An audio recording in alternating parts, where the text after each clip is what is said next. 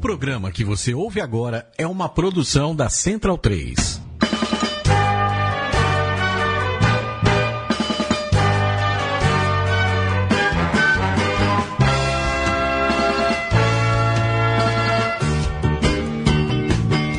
Olá, centralinos e portalenses, edição de número 45 da Mesoval. Eu sou Virgílio Neto e me acompanha na mesa Diego Gutierrez. Boa tarde, Diego. Boa tarde, Virgílio. Pode deixar de combinar Virgílio de boné aí para os milhões de, de espectadores que estão assistindo a gente. Um belo boné das, é, do Brasil. Das equipes olímpicas. É porque aí o fone fica mais ajustado na cabeça. Não fica folgado, ajusta mais. Mais um segredo revelado aqui pro Virgílio. Olha só. Vitor Ramalho, boa tarde. Boa tarde, Virgílio. Boa tarde a todos. Temos temos, temos problemas no microfone, é isso agora? Tá ah, agora sim, eu que você fala no microfone. Ou depois boa de tarde, bom dia, boa tarde, boa noite pra todo mundo. É, que sei lá, né? Tá, tá aqui. Tivemos um final de semana recheadinho com Sevens pra, pra dar Puxa, e vender. pra dar e vender. Tivemos quinta-feira de, de Brasil é, contra Portugal. Portugal. Tivemos. A gente acabou não fazendo o programa da terça-feira É, por semana- conta, evidentemente, né? Não tinha como fazer. Semana passada foi bem pesada, né? Pra Pesado, todo mundo. Por, por conta da- do acidente da Chape e. Enfim, a gente acabou não fazendo também, não comentando sobre Brasil e Alemanha. Então tem muito assunto aí pra gente tratar nesse programa de hoje, né? Ih, tem muito assunto. Matias Pinto, boa tarde. Boa tarde, Virgílio. É, eu queria saber como é o rugby em Birmingham. Em Birmingham? Tem, tem tradição? Tem, Tem. tem, tem um time em Birmingham que é o Mosley, Moza, que é tradicional da. Era a segunda divisão, caiu pra terceira divisão agora. a gente teve a visita nesse final de semana do Black Sabbath, né? Que talvez Ah, acho que seja ah, o principal expoente do, do rock na cidade inglesa. E devem ser cer- certamente torcedores do Mosley. Mosley. Mo- Birmingham. Mosley. Mosley. E tem o Birmingham Solihull Bees. É, dois- Abelha? É- É bis de abelha? de abelha. É que O- em Birmingham, curiosamente, em Birmingham, é, o Mosley é muito tradicional, mas depois que o rugby virou profissional, não- ele não emplacou, não conseguiu se modernizar. Mas é uma cidade importante, sim. Agora, Mati, per- fala, Diego. Não, eu queria perguntar qual é o nome do hooker reserva deles. Ah, já... Mas é vermelho e é, é rubro-negro o time, se alguém quiser pegar. cara. Mas é, agora indo pro, pro futebol, eles, o Black Sabbath é a- Aston Villa ou Birmingham? O Ozzy eu sei que é Aston Villa, não sei o- os outros integrantes do, do Black Sabbath. Bom, pessoal, falando em. Já que a gente tá na Inglaterra. de rugby, nunca... Gostaria de saber, boa pergunta. Já que a gente está na Inglaterra, um clube que é exponente da, da comunidade inglesa no Brasil e referência da história do esporte no Brasil, e temos um representante dele aqui, Fábio Jimenez Gaudieri, o Bolinha. Olá, Bolinha. Bolinha o rugby joga desde 1989. Bolinha está com o quê? 41 anos? 42. 42 anos. Fez em março, né? Isso. Foi em março. exatamente. O Bolinha que joga, que esteve no título de 99 do, do Campeonato Brasileiro, joga até hoje. Bolinha para aqui falar da carreira dele, da história dele do rugby e do Lions, que acontece fim de semana na 24ª edição. Bolinha, boa tarde. Boa tarde a todo mundo. Prazer estar aqui. Sensacional, gostoso. Pra jogar. Sensacional, sensacional, gostoso igual. Bom, mas antes de falar as perguntas pro Bolinha, a gente começar o bate-papo aqui, ó. Lembrando a todos que a partir de um real por mês você se torna um padrinho do Portal do Rugby e nos ajuda a seguir divulgando o rugby brasileiro. Tem muita coisa legal, a partir de cinco reais do portal, a partir de reais você entra no Huck. O grupo de discussões exclusivo do Portal do Rugby, onde compartilhamos pautas, a zoeira do rugby que não tem fim. Conhecer é só acessar padrim, com um M no final, padrim.com.br, Portal do Rugby, ou então veja o link no post sobre, sobre o Mesoval. Faça como o nosso convidado, o próprio Bolinha, que segue tudo que rola no rugby pelo Brasil e pelo mundo, pelo Portal do Rugby, e contribui mensalmente para ajudar a criarmos conteúdo novo como o Mesoval aqui pela Central 3. E também deixar, mais uma vez, claro, apoia.c barra Central 3, o programa de financiamento coletivo do, do- da Central 3, né, Mati? Correto. É, entra lá, se você gosta tanto do, do Mesoval quanto outras produções aqui da casa, dá lá a sua contribuição mensal para a gente continuar de pé aqui. Maravilha. Bolinha, obrigado por contribuir, cara. Como é que, desde Ah, quando você contribui? Pô, já faz, no acho que começo. o quê? Ah, desde que lançou. É quase o sócio inaugural Sócio. ali, pela pedra fundamental do padrinho. É ele, então, que contribui? É ele, é. Sou eu o único, por acaso, assim, eu só tem meu nome lá, assim. Tem, Ah, mais, mas- tem mais, mas o Paulinho foi dos primeiros, pô. Ah, mas eu acho super legal. Acho assim, a iniciativa de vocês, para tudo que vocês sempre estão inovando no rugby, pô, desde o começo você faz um negócio de qualidade, um negócio super. Eu acho que não tem ninguém que jogue, que gosta de rugby no Brasil, que não acesse todo o material que vocês produzem. Então, falei, meu, temos que fazer isso crescer mais, apoiar do jeito que dá. E eu falei, meu, posso ajudar desse jeito, então vamos lá. Um baita ajuda, Mas, Bolinha. parabéns pra vocês, que sempre vocês estão, meu, fazendo tudo que dá pra fazer na mão de vocês e acho que mais até pra gente ter acesso a informação legal, coisas sempre assim, atuais e, pô, sensacional. Parabéns pra você, Paulinha. porque- Bolinha, se você não jogasse desde 90, tem conteúdo pra produzir aqui. É, parabéns. E ó, pessoal, consultando a Colipid aqui, ó, nessa semana, 6 de dezembro de 76, morria no exílio o ex-presidente João Goulart, há exatos 40 anos, em 6 de dezembro de 76. Uau. Em 6 de... Uau! em 6 de dezembro de 1600, a tripulação da Apollo 17 foi em 7 de dezembro de 72. Plano piloto de Brasília declarado Patrimônio Cultural da Humanidade em 7 de dezembro de 87. Uau. É, aniversário de Jim Morrison, 8 de dezembro de 43. Assassinato da morte de John Lennon. Aniversário do assassinato da morte de John Lennon. Mataram a morte. 4 de dezembro morria Tom Jobim. E tem mais uma também, o dia da abolição da, da escravidão nos Estados Unidos. Quando foi? 6 de dezembro. 6 de dezembro. Aqui, ó, Graham Hughes, jogador de cricket da seleção australiana e do Rugby League. Hoje ele é comentarista lá na TV australiana, 6 de dezembro de 55. Gordon Tietjens, 9 de dezembro de 55 também. Agora o. Titans que tava aí com o Samoa agora, né? Vai tá com o Primeira Samoa. etapa do By Sevens, ele já tava é, comandando a equipe. A Nova Zelândia, inclusive, foi muito mal. Mas depois acho que, segunda que a gente vai falar do assunto, mas é, teve, teve o do Teve Dubai. Gordon Sevens e esse fim de semana tem Cidade do Cabo. E tem SPAC Lions nesse fim de semana, né, Bolinha? 24 edição e você contou antes daqui nos bastidores que você fez parte desde a primeira edição, quando nem chamava Lions. Como é que se chamava e como é que foi ao longo da história isso aí? No começo, realmente, não tinha esse nome de Lions, né? A gente chamava, se não me engano, Copa São Paulo de Rugby Sevens, um negocinho. Tinha, até o, o desenho era diferente, era tipo uma cidade de São Paulo, assim, tal, meio em, só assim, Que ano? traços, assim, tal. Putz, vamos fazer a conta aí. 24, 93. Não teve nenhuma interrupção, não é?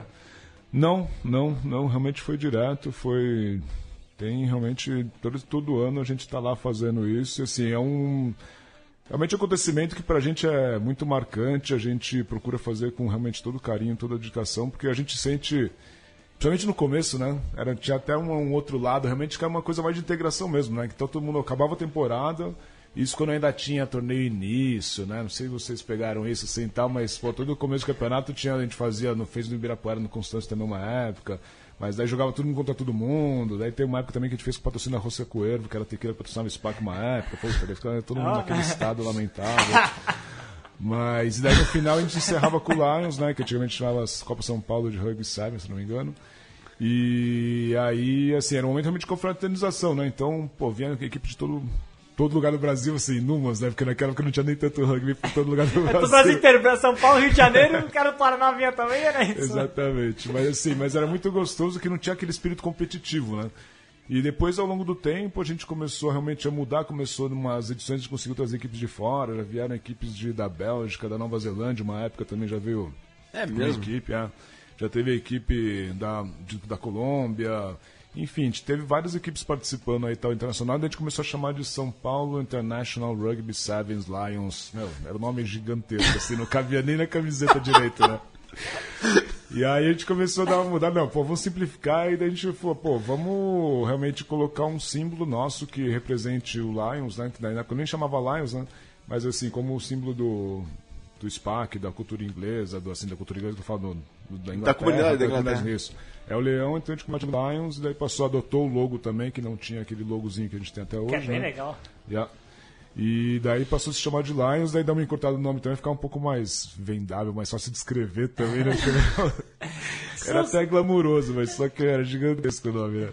Você vê esse negócio do Lions, é, você falou do, do, né, do símbolo da Inglaterra, eu, eu tava lembrando quando eu tava, quando eu tava na, na confederação, inclusive, a gente teve uma ideia de promover o, o Super 8, o Super 10 na época, é, colocando os mascotes dos times, né? Só que veio aquela ideia, bom, não é que exatamente os times cultivam a ideia dos mascotes, né? então vamos tentar descobrir o que é. E aí, eu arbitrariamente, já vou dizer, arbitrariamente, botei o leão pro SPAC, porque pra mim o É, leão é o SPAC. tava assim, mas, deve ser mas esse mesmo, né? Tecnicamente não, não, não é oficial o leão como mascote do SPAC, né? Ah, a gente usa, não usa tanto externamente, assim, então É, internamente é usa bastante. Então, é. nossas premiações sempre tem um leãozinho ali no, é. no troféu interno, de melhor jogador Ah. que ele faz no final do ano. Então até a gente também tem uma plaquinha que a gente entrega para as pessoas que têm realmente o espírito de colaborar extra-campo, que a gente chama de Lions Pride, que então são as pessoas realmente que, sabe, se dedicam ali sem pedir nada em troca, sem querer fazer nada, mas meu, você vê que a pessoa está todo dia colaborando para fazer um negócio diferenciado e fazer com que realmente o rugby cresça no SPAC. Então a gente usa o nome, a designação Lions. Porque a gente foi lá, a gente pôs o leão pro SPAC, o galo pro Pasteur, a Ah. águia pro São José, né? Já ficou ali, né? O touro pro Curitiba, É. a gente foi distribuindo ali.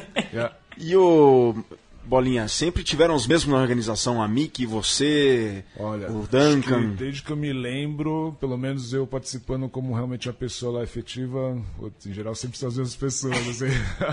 24 edição esse ano. Quantas equipes no total? Vão, como é que vai funcionar a infra do, do SPAC esse fim de semana? Como sempre, né? Os dois Ah, como campos pro dois rugby. campos pro rugby, Quantas equipes? Rugby, 100, a gente vai ter então 50 equipes, sendo Brasil inteiro.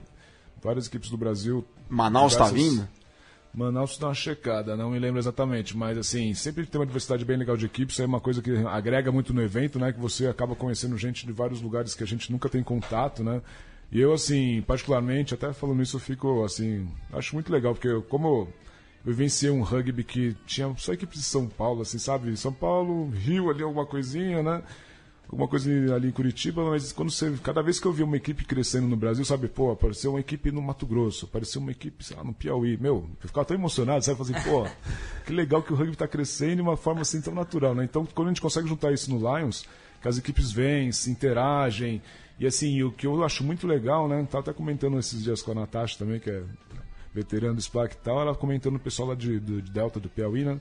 que elas têm assim uma, uma garra e assim, mas uma coisa que eu acho muito legal, e é uma coisa que a gente precisa falar, acho que bastante disso para essas gerações mais novas, é desses valores do rugby, parece que, meu, que elas, ela me contando que elas têm de, sabe, é a única equipe que não reclama de nada. É a única que fala assim, ó, o Luiz apitou, fica quieto. São as coisas assim que eu acho tão importante que eu, foi uma das coisas que me cativou no rugby, sabe? Que é, é a questão do respeito, a questão do terceiro tempo, que você está ali para fazer mais amigos, não para fazer inimigos, sabe? E é uma coisa que acho que a gente tá alguma coisa assim nas equipes grandes, que a gente fala, pô, são as equipes tradicionais que muitas vezes a gente fala, pô, essa aqui tinha que ser o exemplo, e muitas vezes não são, né? E assim, meio nova, no meio que vem lá do Piauí que não tem contato nenhum com o rugby fora do assim, no, em geral no Brasil, mas lá no Nordeste e tal, mas tem esses valores, eu pô, isso eu acho demais, isso eu acho muito legal, né?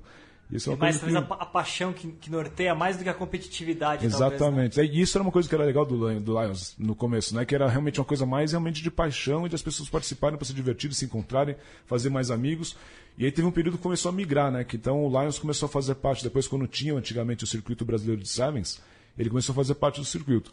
Então competia assim, era competitivo a parte do masculino, do feminino, do juvenil, fazia parte do circuito, então valia pontos e tal. E aí começou a ter um caráter mais realmente competitivo, né? Então começou a perder um pouquinho desse lado de só ir lá jogar, se divertir, né? Quem mantém sempre isso é o Keep Walker, né? Que tem que dar um abraço torcer pra eles, que meu, eles são demais nisso, né? Eles pegam, mas se eles decidiram não participar. E, mas assim, pô, eles sempre vão lá, fazer aquela bagunça, aquele churrasco e tal, mas, meu, aquilo lá também eu acho demais, né? E depois aí teve um período que daí o Lions deixou de ser, fazer parte do circuito, começou a ser o circuito independente, e aí teve os últimos anos que deu uma atrapalhadinha, porque daí tinha sempre acontecendo o Simons numa data antes ou depois, então isso aí deu uma não vai acontecer isso, então vai voltar a ser de E, novo. vai ser par- e a etapa final do feminino vai Isso, ser. Agora vai de ser. novo, meio que os É. Lions voltando para um Isso circuito. ano passado né? já foi, né? E esse ano de novo vai ser. Então tem o lado do feminino realmente que mantém esse, esse caráter competitivo. Mas mesmo assim, né? Apesar de ter esse lado de, de, de amizade, né? Mas sempre no finalzinho, né? Você nunca, nunca quer perder, né? E vocês lembram, pessoal, que acho que em 2011 o Lions ficou tão grande, mas tão grande que teve. Sim. Vocês se Sim, lembram? sim, sim. Uma É, equipe teve- argentina. Antes disso ainda teve. Antes Teve, teve. A primeira vez teve a Band Sports também, pra, também transmitiu também. Foi. E depois aí teve essa edição também que a ESPN também fez a cobertura. Que o lá. Diego Padilha trouxe uma equipe, né? Que Isso, foi, tava, era usava um uniforme todo diferente. Era a equipe da Mitre. Mitre, é. Teve a Mitre e depois teve amigo, o... inimigos do Seba também. É, inimigos do Esse é Seba. clássico, né? É, Tem os times clássico. clássicos, o É. Sebal, o, ó, o da família do, do, do Tim, do, o B, Beach, É, Beach, Beach, B sempre tá lá são também. Essa, Beach, pra quem não sabe, BHB são famílias tradicionais do SPAC Baines Higgins e Bishops. e Bishops. isso. Então eles formam esse time todo ano lá pra participar também. E no final, sabe que, meu, eles ficam um tempão sem jogar, mas quando jogam, se juntam, eles Eu acho são legal... competitivos. Eu acho muito legal que mantém uma tradição do também, né? Eu acho que esses times que se esses combinados do, do Lions, Yeah. eles e o, e o Veteranos, né? Que o Veteranos é sempre divertido ver o pessoal jogando lá, né? e Vocês você vão fazer- Os caras jogando muito, assim, né? Muito legal, né? Você vai jogar, bolinha? Ah, esse ano eu vou jogar veteranos. O Ruger também vai, né? O Ruger falou que. Bom, diz ele, ó, ele fala hoje, vamos ver, hein, Ruger, você vai mesmo? Que ele mas- vai lá, ele vai, vai no treino, mas não sei se tá treinando Highlanders. mesmo, né? Highlanders. Ó, uma coisa que a gente Highlanders. muito fala que 35 anos não é, não é veterano ainda. Que se... É, sabe que assim, até a gente tá precisando talvez uma estudada em subir um pouco essa idade aí, porque. Não, porque eu acho o melhor do veteranos né, tá começando a ficar competitivo. aí o Ah, time exato. o cara joga o brasileiro e vai jogar o veteranos Yeah, yeah, depois. yeah. É, porque cada vez eu acho que mais gente tá ficando jogando até um pouco mais tarde, né? Acho que acabou aquele negócio que já tá aposentando, já casou. Você tal, jogou né? Super 8, não jogou esse ano? É, jogou uns Então, joguinhos. aí, ó, aí, ó. Jogou uns joguinhos já. Não, mas esse ano, esse ano eu peguei mais leve. Esse ano eu joguei poucos jogos, joguei poucos Foi jogos. você, daquele, daquele time de 2013 campeão do Brasil em- contra o Pasteur lá no Barueri, era você e o Cabelo que tinham sido campeões em 99 também, né? O Pali, O Pali, o Pali. Duncan, o. Amick. É, o Amick não jogou em 2013, né? Mas ou, afinal, pelo menos, deve ter jogado um jogo ou outro. Mas o Pali, o Cabelo e. Você. E acho que isso. Yeah. Jogou, jogando muito, né? Jogando muito, inclusive. Ah, Dominando- Jogo, emocionante pra caramba. Aquele jogo, meu, nossa, aquele jogo foi, sinceramente, assim, uma final de Copa assim, de campeonato legal pra televisionar mesmo, né? Que foi emocionante até o finalzinho, né? Aquele jogo foi demais. Foi demais, foi definido no fim ali. Yeah. E você tem alguma história especial do, do Lions, assim, que você se lembra? Alguma coisa emocionante? Eu tenho uma, depois eu Ah, é? compartilho, mas É fala, você tem alguma? Ah, é que é muito louco, né? Porque uma coisa que um sonho que eu tenho um dia, falar a verdade, é um dia ir pro Lions e não fazer nada. assim. Porque sempre no final a gente tá ali ajudando, tá fazendo uma coisa, fazendo outra, e vai ver gelo, e vai ver isso, vai sei, né? Então no final a gente não consegue aproveitar, a gente que tá lá, né? A gente acaba fazendo muita coisa assim. Daí chega uma hora e fala assim, pô, deixa eu assistir um joguinho, vai. Daí você pega, vai ali na torre de controle ali e tal, daí você vê A aqueles famosa torre de controle do É. Lions, né? Mas é, mas, pô, sinceramente, é, é demais ver aqueles dois campos assim, de gente, acontecendo um jogo simultâneo um atrás do outro, assim, tal, e assim, aquele pessoal tudo circulando pra lá e pra cá, assim, dá um, é um prazer mesmo, sabe, pegar e participar desse evento e ver tudo acontecendo e no final tudo dá certo, tudo assim. E, e para quem não foi também, uma edição que é muito legal, Lions Kids. Vocês tiveram a chance de ir, mas, meu, aquilo é demais. É lindo ver aquelas 500 crianças, meu, lotando campos, dois campos ali e tal, correndo pra lá e pra cá e vendo um rugby de qualidade, né? Muito legal, né? Isso é muito legal. Pali, nomeadamente Pali, Pali Thompson e Débora. Débora, Débora, Thompson. Casal, que, Casal meu, 20 é, do rugby da brasileira. Muito legal. Ó, pessoal legal pra você conversar também. É, esse é o pessoal é assim que ah, a Débora é minha conterrânea. Ah, é? A Débora você é já conterrânea, tem? é. Ah, legal. Uau. Sensacional. Eu tenho uma que uma vez, grande César Alves, né, que vocês conhecem, Sim. grande César. E uma vez num Lions lá, ele tava ali encostado naquela pilastra, daquela, naquele pilar de madeira daquela casinha lá que tem. Aham, do, do, do quiosque. Do quiosque, isso, exato. E ele ali, olhando os jogos, ele me chama assim, tinha uma equipe de laranja e tal. Ele falou, Virgílio, essa equipe de onde? Sério? Puxa É vida, mesmo? Salvador. Cara, quando Bahia. eu imaginei que ia ter um time lá, né? Arrepia. Ah, esse pessoal mais velho ainda, putz. Isso pra eles realmente. É, no dia do Lions Kids eles estavam lá, né? O César, o. Tava mais também, o Higgins, bom, tinha um Ah, pessoal lá. do Aubrey, né? Exatamente, é. E ô, Vitor, E, pô, eles pegaram e ficaram emocionados também de ver ali todo aquele monte de criança, que antigamente não tinha isso, né? Não tinha categoria de base como tem hoje, né? Essa quantidade de gente com 7 anos jogando 5 anos de anos, e é, e é demais, né? pra quem não conhece, explica quem é senhor César Alves. César Alves foi um dos maiores jogadores da história do rugby brasileiro. Inclusive, César, ele jogou. Na verdade, o César ele foi talvez um dos primeiros brasileiros, né? Sem origem inglesa a defender a seleção brasileira. Se Nos você anos pega, 70. Anos 60, inclusive, né? Uhum. Você pega as, as listas de jogadores daquela época da seleção. Era só nome inglês, inglês, aí tem um, um japonês ali perdido. tem um, um japonês, sempre teve, né? Por conta do, do É, o Nippon. Nippon. Nippon. E César Alves lá. E era ele. Aí começou o Pastorello, o seu Jairão. Sim. O Jairão também logo, logo na sequência, né? Junto, inclusive, jogaram juntos também, né? Sim. É, E o o César, César eu foi, conheço bastante que. foi treinador, Ele foi meu treinador do Mackenzie, quando eu fui jogar no Mackenzie. foi treinador da medicina, inclusive, Foi da né? medicina. da campeã também, brasileira. Sim. Uhum. E aí, mas ele também é pai do César, filho dele, que eu sou super amigo assim e tal. Então, a gente tem contato muito também de, desde pequeno, assim, de lá no clube também, né? Então. Pra quem teve a oportunidade de ir lá na exposição que a gente fez lá no, no Sesc, pô, tinha uma camisa. pude ir, cara, Tinha uma pude camisa branca da, da seleção brasileira. Sério? Quando o Brasil vestia branco e não amarelo, Ah, que esse era do final de César. semana eles estavam lá, inclusive acho que doaram pro Obre. Ah, tá, sério? Ah, ah. Houve uma massa. camisa branca rolando ali, assinada, que foi, foi junto ali. Histórica. O Brasil jogou. A maior história Naquela foto que tá o Higgins, o Jairo e o César Alves César. com- segurando aquela camisa. Tem que resgatar aquela foto ali e colocar no portal. É, não, sensacional. Aquela camisa e, o- e o Cé- e o César participou desse início, né? Dessa época, digamos, heróica. Abertura, do- assim, né, de, do- yeah, do rugby pra, pro, Bra- pra comunidade brasileira, né? Sim, é. Yeah. Bolinha, fala, Não, fala. aproveitar que nós vamos perguntar. Dentro do portal do rugby. O senhor Daniel Venturoli, ele tá muito tempo tentando organizar, mas é que parece que o sócio dele não ajuda muito. A gente põe, e se a gente jogar mal, a gente não fala, a gente fala que a gente jogou bem. É, vocês, têm mani- vocês podem manipular a notícia, né? Não, a gente tá. O portal. O beat rugby, né? Não, a gente jogou o co- quando o rugby do portal pra, pra jogar. Ah, é? Ah, então já teve já uma Já, edição. já teve, já. Então, Acho que a gente pegou emprestado a camisa de alguém. Vamos propor o torneio da imprensa também. O portal jogando rugby com o Globo, Sport TV, com legal, o ESPN. Vamos, interessante, vamos jogar essa ideia aí. Legal, legal. E o Bolinha, você come- começou a jogar com em que anos? Você tinha quantos anos? Como que você conheceu? Você tem uma trajetória de décadas no rugby, né? Eu comecei com 15 anos, 89.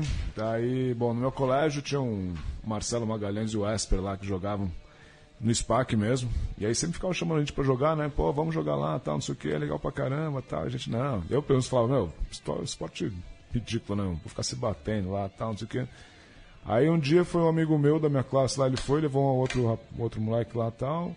Aí no dia seguinte voltaram do treino, meu, polgadaço, meu, não, tem que ir, tem que ir. Daí eu peguei e falei, bom, vamos lá ver, vai. Meu, daí virou uma febre no meu colégio. Puta, a gente começou a jogar touch no meio do, do, sabe, do recreio, assim e tal. A gente só queria Qual saber. Vai chamar Colégio Santa Maria. Ah, Ali, é, na região lá do, do SPAC, né? Um pouco mais. Não é do lado, mas é próximo. E aí começou uma febre que, meu, todo mundo no colégio queria jogar também. Começou assim, o time nosso de juvenil, uma época infantil, era quase todo do, do Santa Maria, né? Então a gente até falava de ter um time próprio do Santa Maria e tal, mas só que daí as freiras não deixavam jogar lá, tal, no campo. O campo era, meu, não deixava intocável lá. Mas, então, assim, muitas nossas bases do, do SPAC veio de Santa Maria, né? Então a gente começou e depois disso sempre tem uma leva que vem de lá. E aí foi, né? Daí eu peguei e comecei a jogar e, putz, daí eu na época fazia judô, assim e tal. Daí eu tentei levar os dois uma época, mas, putz, daí eu desencanei de judô e, meu. Acho que assim, é o que me, como eu falei um pouquinho antes, né? O que me cativou aquele negócio de espírito de grupo, de respeito, de terceiro tempo, que era muito louco antigamente, né? Os terceiros tempos era coisa que, meu, você se acabar tal, e você ficava, meu, virava, meu, se bobear, virava à noite, brincadeira. Porque cada geração vai ficando diferente uma pra outra, né? Provavelmente o, o Higgins, ou então o time, principalmente na nossa época, né, tal, mas eu também sinto, né, que hoje em dia eu vejo o terceiro tempo assim, então é uma coisa que eu tento falar de vez em quando assim e tal, e fico até pensando, meu, será que eu tô parecendo meio já, meio passado assim, né? mas uma coisa que eu acho que era obrigatório, no terceiro tempo, as pessoas voltarem a pegar e parar de ficar cada um no seu WhatsApp assim e tal, e não se conversar, é pelo menos assim, na hora de comer, é intercalar uma pessoa de cada time na hora de comer, é sabe? é Daí- uma prática antiga, é uma né? prática e meio, daí você pelo menos força a pessoa não estar com seus amigos de sempre ali do seu time um ladinho do outro. Pelo menos você tá um lado do outro, que é de outra equipe. E, meu, é uma coisa que eu queria propor isso para todas as equipes fazerem isso, sabe? Porque a gente voltar a ter um terceiro tempo mais integrativo, assim. Sim, porque- é, as próprias equipes precisam se dedicar mais a isso, porque tem cada Exatamente, terceiro exatamente. tempo que. Exatamente. vezes é só, né? É a primeira coisa Parece que que é equipe obrigação, mas não é mais uma coisa que você tem um prazer de fazer, sabe? É, e a primeira coisa que a equipe corta é o terceiro tempo. Então o cara não pode pagar 20 reais. Viagem, às vezes, agendada de ônibus, de avião, né? Uhum. Que corta o terceiro tempo. É. É, mas ou mesmo você vê a equipe e fala, ah, põe um suquinho, qualquer coisa. Não, faz uma. É um dinheiro. Primeiro que eu acho que é um dinheiro que volta pra você, Sim, porque você exatamente. une os jogadores. Exatamente. Você traz. E o espírito do rugby é esse, né? É. O espírito do rugby, meu, desde, ó, eu não sei, todo lugar que fui jogar no mundo, assim, não joguei também em tantos lugares assim, mas, meu, terceiro tempo, meu, puta, é uma coisa que é obrigatória, é uma coisa que, assim, é obrigatória, mas num termo bom, né? Num sentido bom. E, assim, é uma coisa que no final você interage, você faz amizade pra caramba, ele é aquele cara que você viu depois de 10 anos, você vai ver de novo, você, puta, Exato. lembra aquele terceiro tempo, que legal, tal, não sei o quê. E, e, e aí é uma coisa que Muitas pessoas, pô, mas é esse o valor? Não, mas é porque é pra você e na verdade não é nem pra você, é pro cara que está recebendo, né?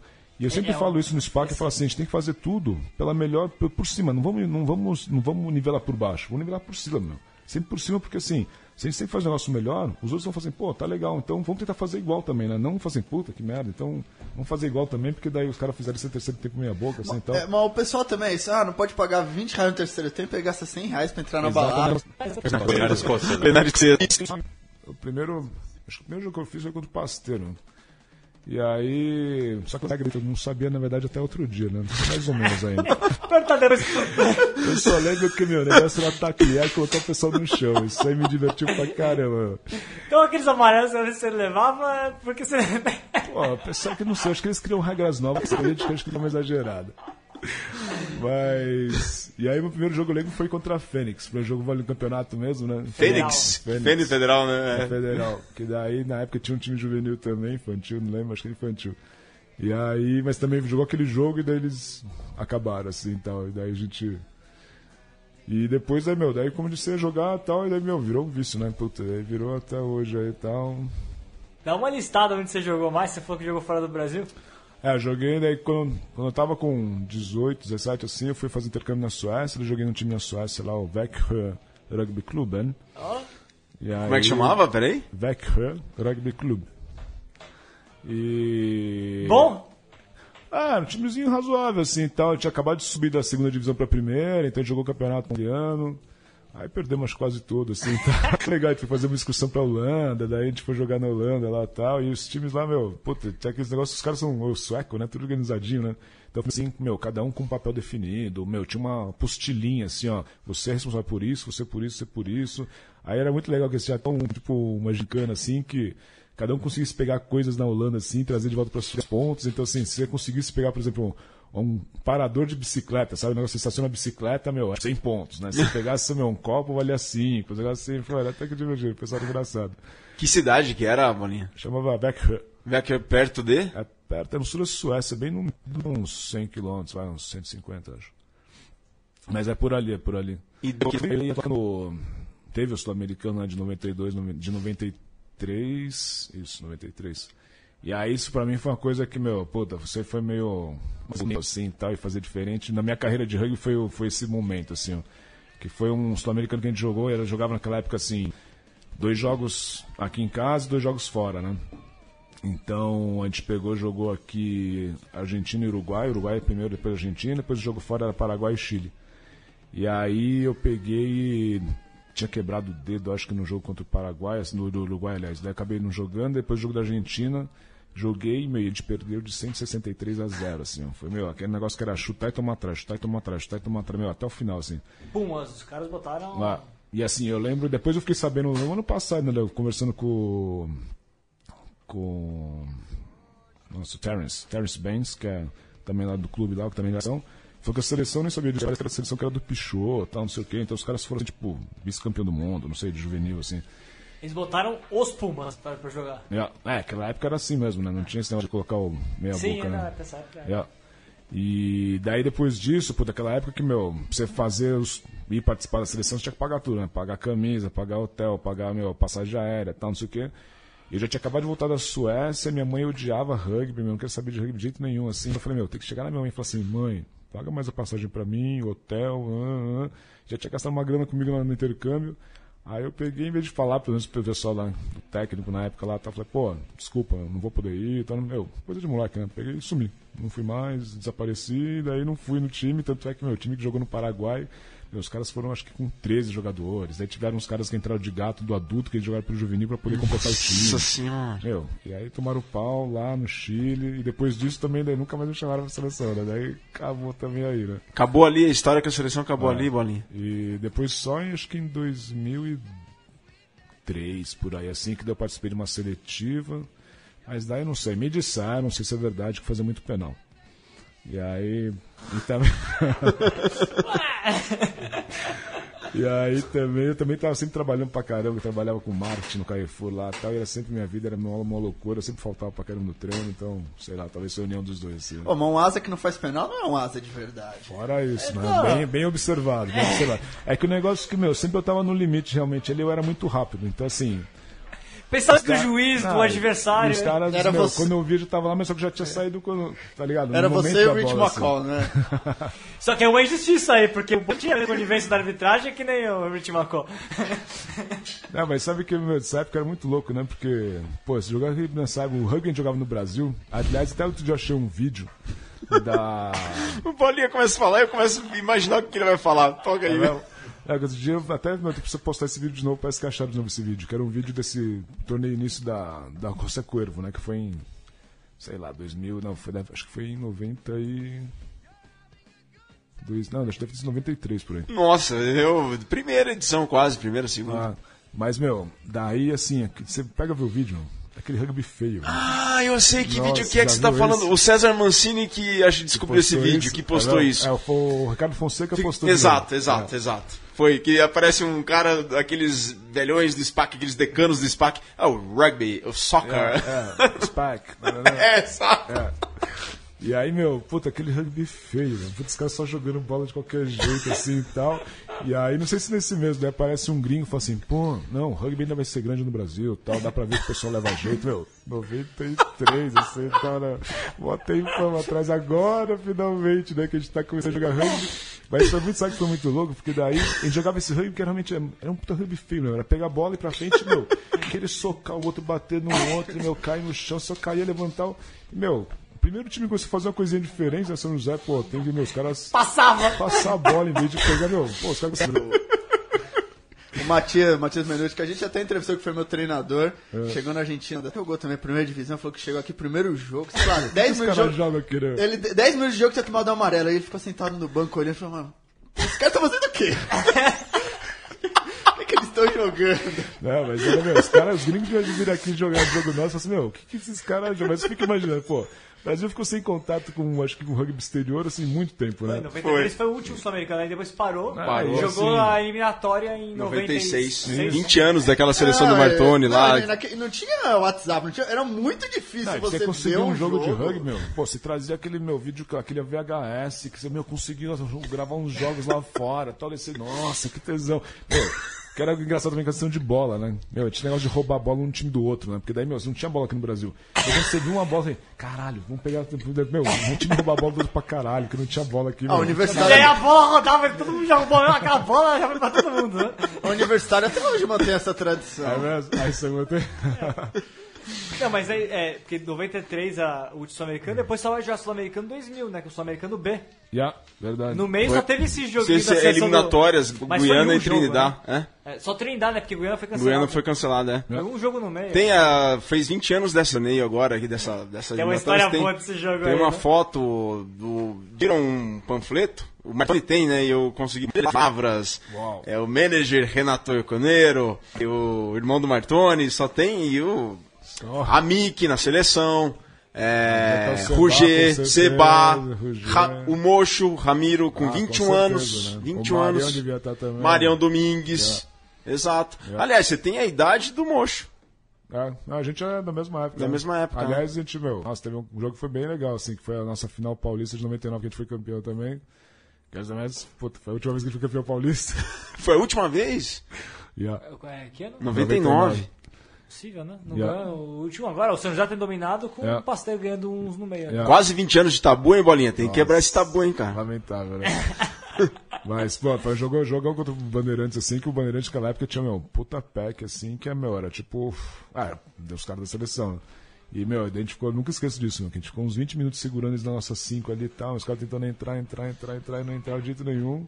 E daí a gente ganhou aquele jogo. Foi puta, jogão muito legal. Assim, e assim, o Monte tava nessa época, né? Bom, todo o pessoal do Band lá que, que tá. Ah, tem uns ainda jogando ainda também, né? A gente tocou no assunto da seleção brasileira e é nisso que a gente vai entrar agora. Falar de rugby internacional você acompanha, né, Bolinha? Sim. Então, ótimo. A gente vai começar pela seleção brasileira, que terminou a gira na Europa.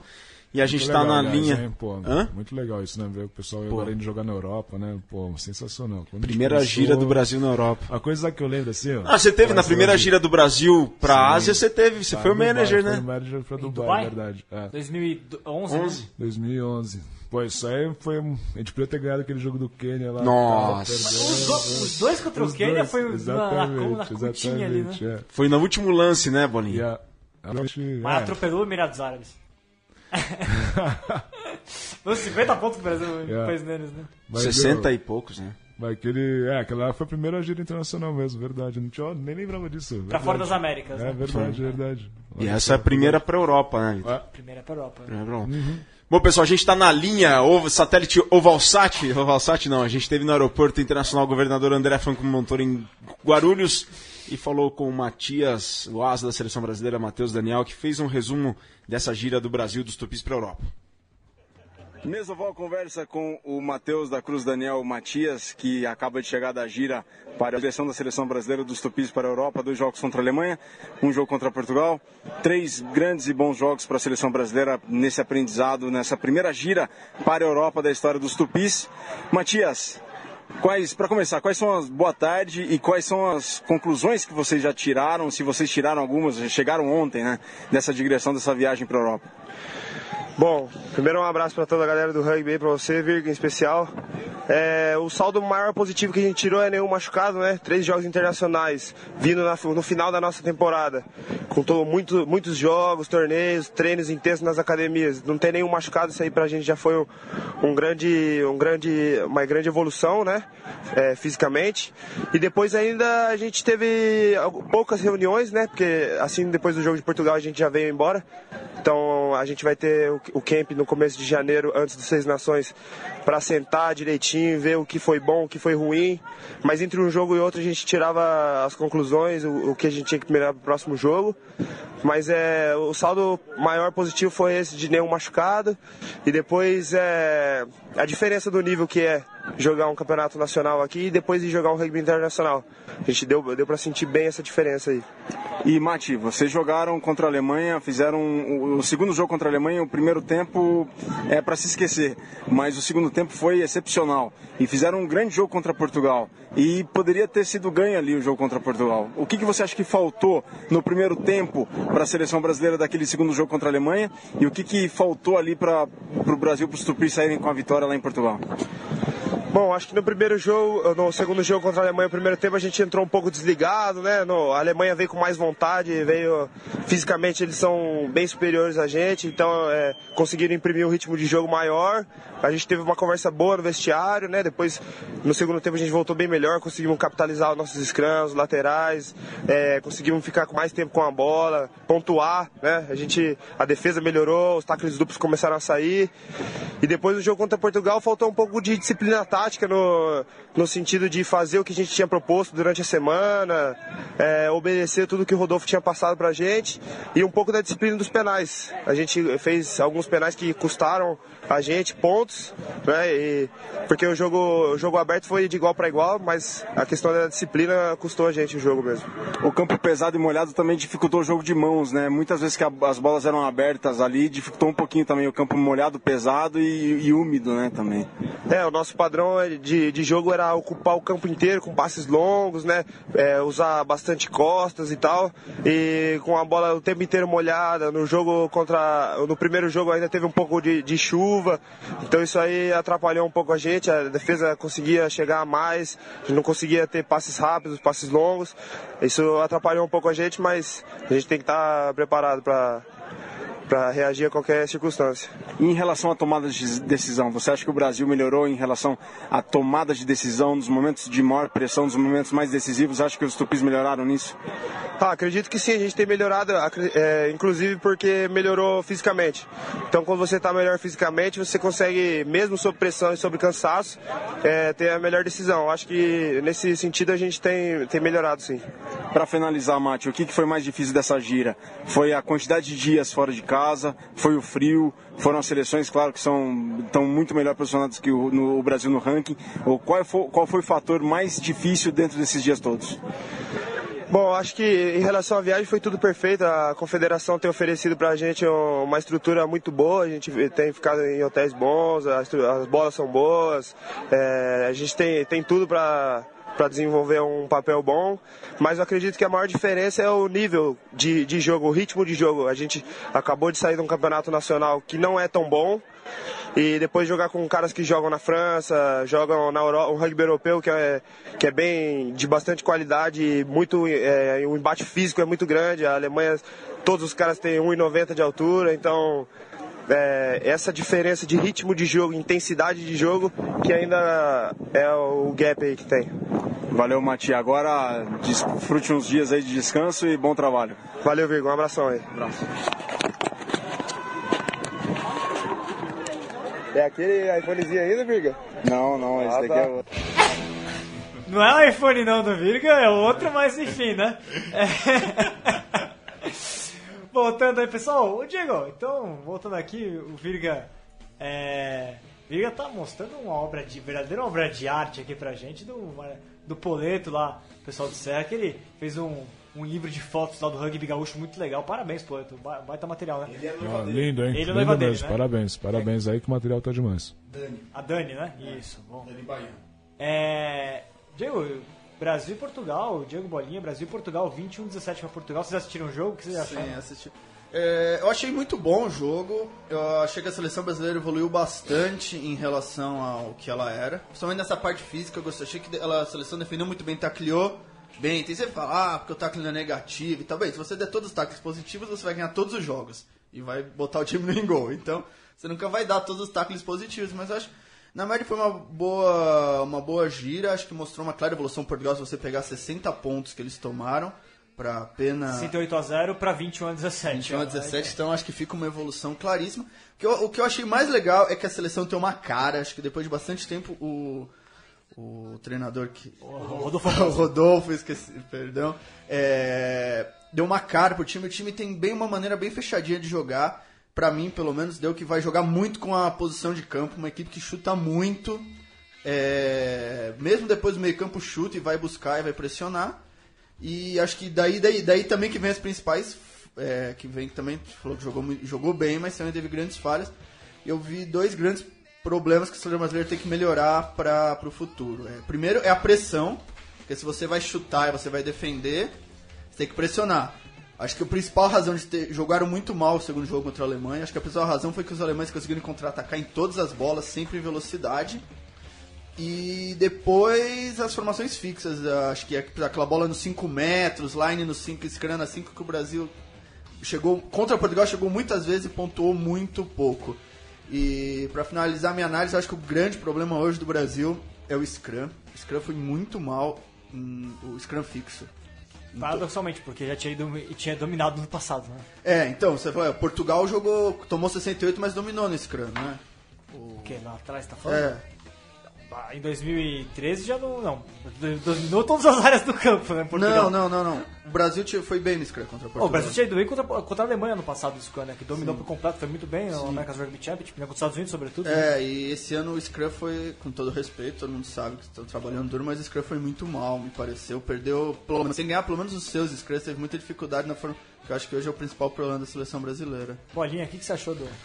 É, eu realmente não consegui acompanhar os jogos, tava trabalhando sem parar e tal, mas. tá desculpado. Pô, obrigado. mas, pô, pra mim, só de, pô, resultado que eles conseguiram, quase ganharam de Portugal e tinham tomado aqui, meu, 68, Você lembra desse jogo? Você tava no jogo, né? Tava, Já- você tá assistindo, né? Eu fui lá no estádio, mas demais, meu. 21 a 17, mano. caramba, puta evolução é. e assim, contra a Alemanha também. Se for pensar, até um tempo atrás a gente não conseguia, meu, impor um ritmo de jogo, não tinha personalidade realmente para jogar contra times mais, equipes mais fortes, né? E cada vez mais a gente tá vendo que, meu, a seleção realmente tá tendo uma personalidade, tá tendo assim, atitude, né? Não é só ficar se defendendo, tomando ponto, e, meu, então cada vez mais a gente tá vendo que o negócio tá evoluindo. Não adianta a gente sonhar que, assim, da noite pro dia tudo vai ser mil maravilhas, né? Mas, pô, você não ganha nada nos Estados Unidos. Pô, sendo assim, estão jogando de igual para igual ali tal, quase, meu, ganhando. Então, assim, mesmo o Chile também, né? Que se a gente se vê que, pô, antigamente era ir lá pra, sabe, vai tomar de quanto, né?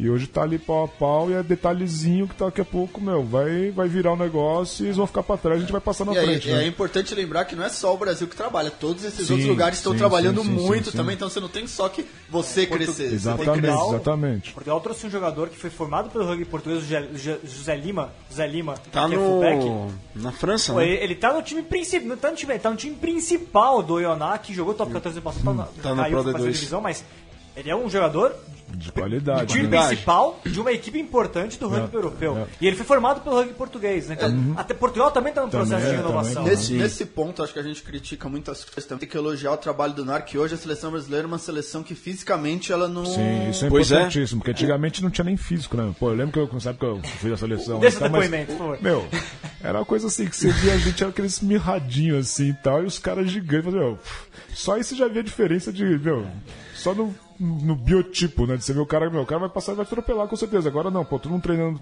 direto, tal, não sei o que, né? Meu, já o resultado já é outro, né? Já é totalmente essa constância de treinamento, constância de todo dia, meu, já dá outra, outra cara pra seleção, né? E essa outra cara, Matias falou no começo do depoimento dele, falou, ó, não temos nenhum machucado. Esse é um grande saldo Exatamente, que é, que antigamente, meu, que antigamente- voltava de gira, meu, não tinha O como. próprio, o próprio Matias, né, que se lesionou contra a Alemanha. Foi, exato. Passado, ano né? passado. É, ah, acho que por isso deve ter passado pela cabeça dele. isso, É, né? acho que essa é a realidade, porque foi uma lesão um pouco. Foi bem- foi bem séria, É, né? um, um pouco de azar pro Matias também, foi no começo. Ele Foi entrou. no começo do jogo, é, é. um minuto. A única baixa da seleção na gira toda foi a febre do Ige que poupou ele da- do segundo jogo contra a Alemanha. já- Agora, sobre o. Só batendo. é, sobre o Brasil jogando na, na Europa agora, até teve um comentário no portal do rugby que tá criticando, não, porque o Brasil parece que não consegue, não venceu nenhum jogo, né? Absurdo, o Brasil tá mal. Ah, esse pessoal, sinceramente, E- é, o pessoal é. não ou começou Aí- o rugby agora, ou Pois assim, é. porque, meu, não é possível que não conseguem ver evolução e assim. É, é, pô, a evolução é óbvia. É o óbvio, Brasil assim, conseguiu, né? E realmente, pra mim, assim, o, o rugby brasileiro vai dar um salto realmente quando essa molecadinha que hoje, meu, tá com 15, 14, quando eles chegarem, meu, esses moleques vão dar um puta de um trabalho. Esses moleques estão jogando muito, esses moleques estão jogando direitinho. Agora, Copa Tutora o- Inglesa. agora so- sobre o, o trabalho do Rodolfo, é interessante a gente observar isso com, com atenção, que ele está buscando fazer o Brasil evoluir passo a passo, focando Sim. em aspectos específicos do jogo. Então hoje, quando a gente olha para o Brasil, a gente vê um time que focou, evoluiu e cresceu decisivamente no aspecto físico. Já. E O de pro- tomada de decisão também. Sim. Mas ainda precisa melhorar bastante a questão de Não, precisa, mas pegar o perto jogo- do que era. Sim. Se você pegar o jogo aberto de Portugal, era muito superior ao jogo aberto do Brasil. O Brasil teve um, o try com pela inteligência dos dois irmãos Sansei, que bateu rápido o, o- o lateral e tudo mais, mas o jogo ainda mais estruturado, né? aberto, o Portugal é muito, muito superior ainda. Você dá pra perceber isso. Mas é um passo que o Brasil vai Sim, não construir dá pra na sequência. ver. É, é uma sequência de aprendizados Exato. aí. O não físico agora. Sim. É, eu não acho que o problema central seja a tomada de decisão como um todo.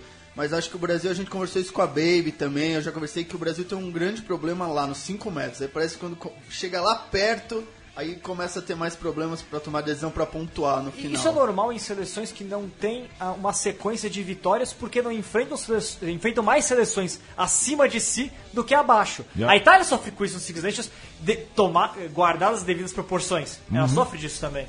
É, é normal você sofrer disso quando você só enfrenta seleções Posições mais superiores. fortes, daí você não nem chega naquela área ali não- é, né? e você não tá chega ali, você não tá acostumado, acostumado a chegar naquela área, você fica até meio. Exato, é isso perdido, que- né? é isso, você não tá realmente acostumado a tomar decisão naquela- de é. tomar- ali, jogar daquele, daquele Saber ganhar, campo, né? Saber ganhar é um- é um Exatamente, também faz diferença, também faz diferença também. é E verdade. outra coisa que o Rodolfo tem feito é a criação de uma cultura fora de campo. Não Yeah. apenas o trabalho dentro de Sim, campo, mas a criação de uma cultura. Porque também uma coisa que eu acho muito importante que ele faz é assim, é falar para os jogadores, meu, você tem que jogar no seu clube, meu.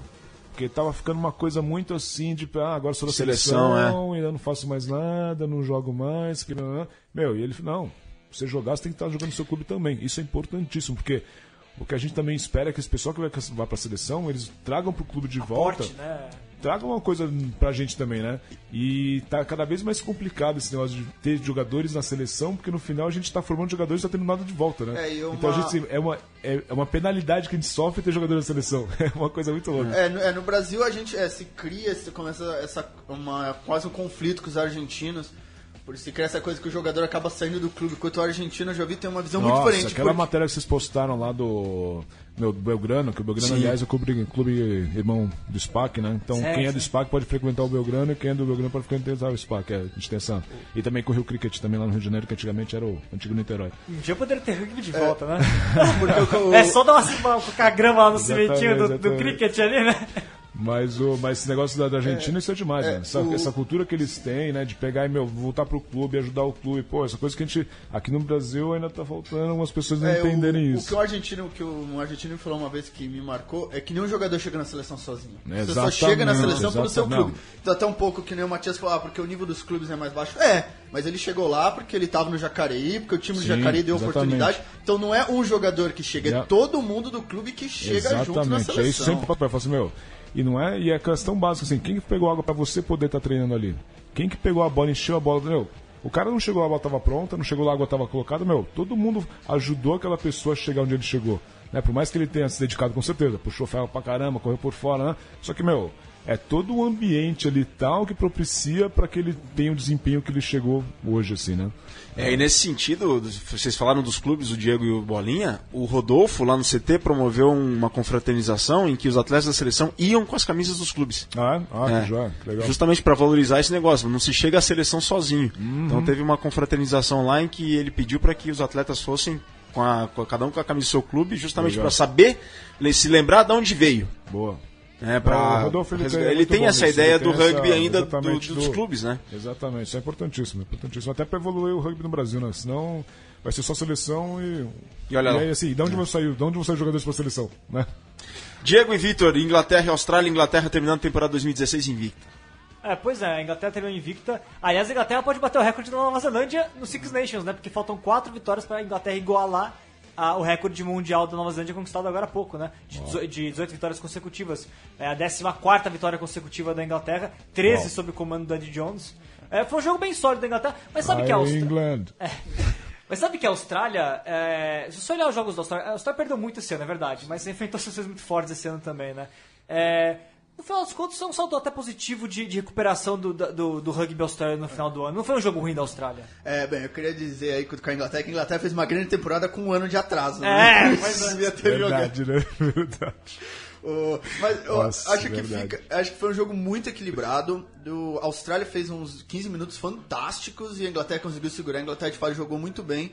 Mas pra mim o que fica desse ano é um equilíbrio muito grande entre todas as equipes. Ah, você tem, acho que é importante destacar a Irlanda, a gente não conseguiu fazer os programas. A Irlanda ganhou pela primeira vez na história numa, Ah, numa sensacional, temporada né? da África do Sul, da Austrália, da Nova Zelândia. Que Nossa. Ah, bem lembrado não isso. é fácil. A Nova Zelândia perdeu o jogo da Irlanda, a Austrália teve muita dificuldade contra a Inglaterra. Então acho que hoje o que se viu no final desse ano não é o pessoal discutindo, ah, Inglaterra, Nova Zelândia, não. Você viu um rugby muito mais equilibrado. Ah, Vocês verdade, né? Todos esses- agora não tem Austrália. aquele negócio de favorito já destacado. E ano sim. que vem tem o sorteio, né? E, é. E a Maio Aus- do ano que vem. E a Austrália me parece que é um, pro- um projeto começou agora, uma equipe muito jovem, então o próprio Michael Sheik não estava pensando esse jogo contra a Inglaterra, mas tá pensando isso, jogar a Copa do Mundo, outro... É que o Michael Chica tem um nível de cobrança muito alto, né? Ele ficou reclamando depois que, que o time perdeu, que era um desastre, que a gente perdeu muito, não é? é tava decepcionando pra ele. Agora ele voltou atrás, não, até que foi um razoável. É, a Aust- Você também tem, um- às vezes o técnico também tem que pouquinho a é que bola a na cobrança, Austrália, né? a Austrália, eles têm um problema filosófico, porque pra eles estarem bem, nem bem, pra eles estarem no lugar que eles acham que eles têm que estar, eles têm que ganhar da Nova Zelândia. É, bom. Começa por aí, né? É, isso vai de é é, isso vai de né? bolinha de gude a rugby. E no caso do rugby é muito difícil. Pois é. Então eles sempre acham que eles estão mal, porque eles sempre estão na melhor atrás da Nova Zelândia. atrás da Nova Zelândia junto com a Nova Zelândia. Então está sendo muito difícil, mas eu vejo com bons olhos. A Austrália tem uma grande geração. Terceiro melhor time do mundo no momento. É, e a Inglaterra jogou muito bem, tanto que tem o pessoal falando que devia ter tido Inglaterra e Nova Zelândia esse ano. E não teve, e, a- a- e acho que aí o Six Nations do ano que vem tem tudo pra ser. Se ganhar com o Grand Slam, bate o recorde da Nova Zelândia. É, mas, mas eu acho que não vai ganhar, mas tem tudo pra ser um Grand Slam histórico. A França tá. Vem, a gente vai te cobrar. É, A França tá, montou um time muito. A França finalmente voltou a jogar o rugby. A Irlanda tá jogando muito. A Escócia é um time competitivo. É, acho que é- o saldo. Grandes jogos nessa temporada. Eu vi muitos jogos muito bons é, nessa temporada do, de amistosos. E deixou aí, pareceu que as equipes. É o que eu falei, um rugby cada dia mais equilibrado, tirando a África do Sul. Bom, o Diego tá falando das seleções aqui. O Brasil, o portal colocou lá, portaldorugby.com.br. O Brasil termina o ano na 36ª colocação, liderança da Nova Zelândia, Inglaterra na segunda colocação. Das seleções sul-americanas, Uruguai em 21º, temos o Chile em 29º, Brasil 36º, Paraguai em 38º e Colômbia em 43º. Vitor Ramalho, a gente teve África do Sul campeã da primeira etapa do Circuito Mundial de Sevens em Dubai.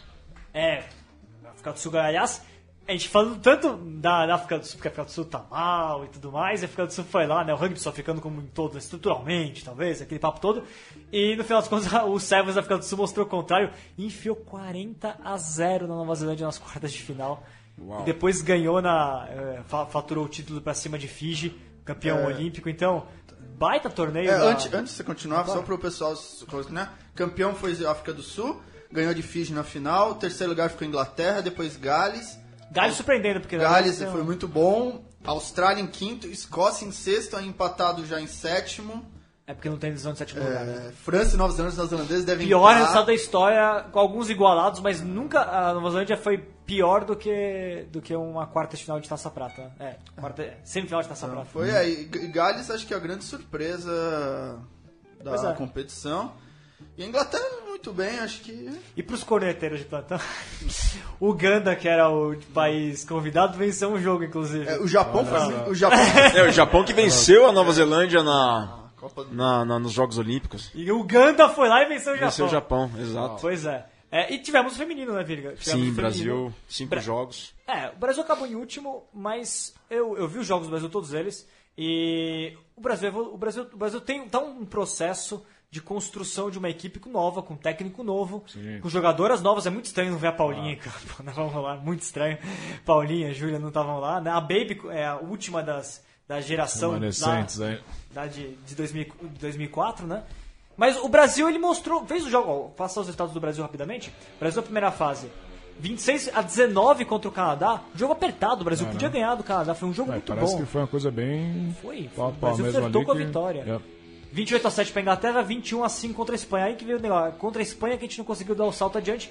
Perdeu depois 22 a 7 de novo para a Espanha na semifinal do, do nono lugar. E depois é, caiu na, na final, no 11 lugar, 26 a 17 contra, o, contra os Estados Unidos, mas também reagindo, né? O Brasil tá no processo de, de, de reconstrução da equipe, jogadoras novas entrando, é interessante. Ah, técnico novo, jogadoras novas, não tem como. O- é, e lembrar. Cozidozinho de adaptação aí, né? Campeão, Nova Zelândia, é, lavando a alma depois da, da derrota nos Jogos Olímpicos, venceu a Austrália, campeã olímpica na é, final. eu queria destacar duas coisas. É, primeiro que o Sevens é altamente imprevisível. Ah, total. E, então, isso ficou em último, mas também é meio relativo. Se tivesse feito um try contra o Canadá, tinha ganho do Canadá e puto, podia estar lá na Taça Ouro.